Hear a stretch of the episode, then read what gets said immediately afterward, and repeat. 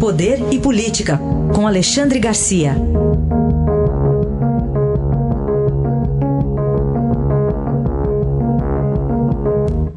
Alexandre, bom dia.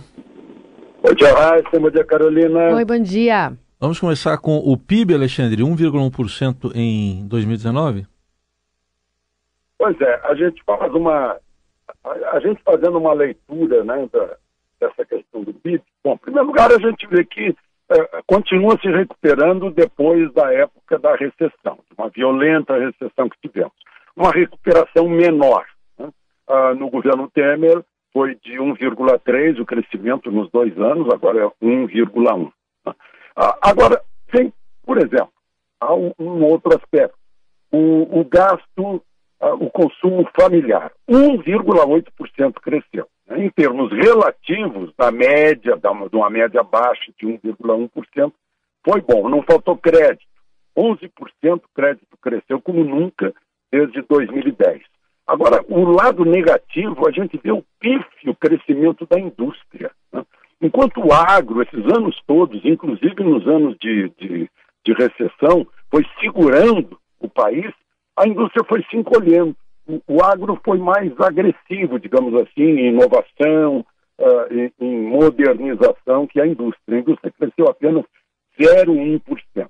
Mas tem um outro aspecto também, o do coronavírus. Está né? todo mundo alarmado com o coronavírus, embora o coronavírus seja michuruca perto do surto de sarampo em São Paulo, perto da dengue aqui em Brasília, que está perto de 600 casos só nesse ano, né?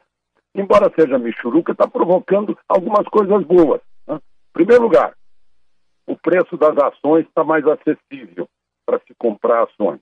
Né? Uh, segundo lugar, está todo mundo baixando o juro.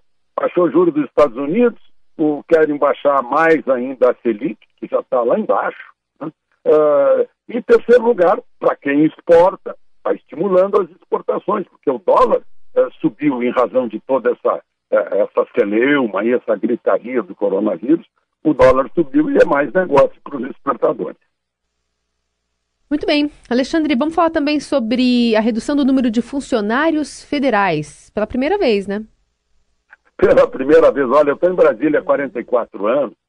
Eu lembro quando chegou a informática, o mundo digital, imaginei assim, poxa, agora vai encolher o setor público, porque, digamos, de cada três funcionários, o, o computador vai substituir pelo menos dois.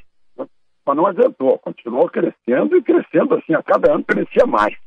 Pela primeira vez, em 2019, eh, encolheu 31 mil funcionários.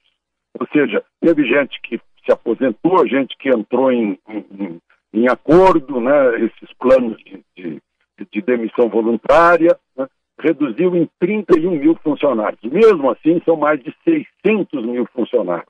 E eu não sei por que, até hoje, eu não entendo por que a informática, o mundo digital, não substituiu o carimbador, o, o papel carbono, a, as mil e uma assinaturas a, no serviço público, né, que é tão burocrático e faz as folhas de pagamento ficarem tão inchadas.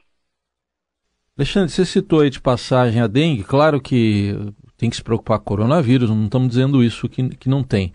Mas a dengue está avançando muito mais, né? É verdade. Combate, basta combater o mosquito, gerador da dengue. Basta combater o mosquito. Isso não é só tarefa de, de é, agente público de saúde, né? Aqui no, em Brasília foram convocados ontem 600 uh, novos agentes para fiscalizar as casas, já que as pessoas não fiscalizam suas próprias casas, suas caixas d'água abertas, suas piscinas sem manutenção, o lixo, a água que se acumula. Né? É, é um problema nosso também. Aqui em Brasília está com quase 600 casos de dengue, a capital do país. Né? E o mosquito, os mosquitos né, não causam só dengue, a febre amarela também. Né? E com suas variedades aí de chikungunya, zika, que traz problemas seríssimos para, para uh, os fetos, por exemplo, para aqueles que ainda vão nascer. Então, esse é um cuidado nosso também, não é só do Estado brasileiro. Análise é de Alexandre Garcia, que amanhã estará de volta ao Jornal Eldorado. Obrigado e até amanhã, Alexandre. Até amanhã.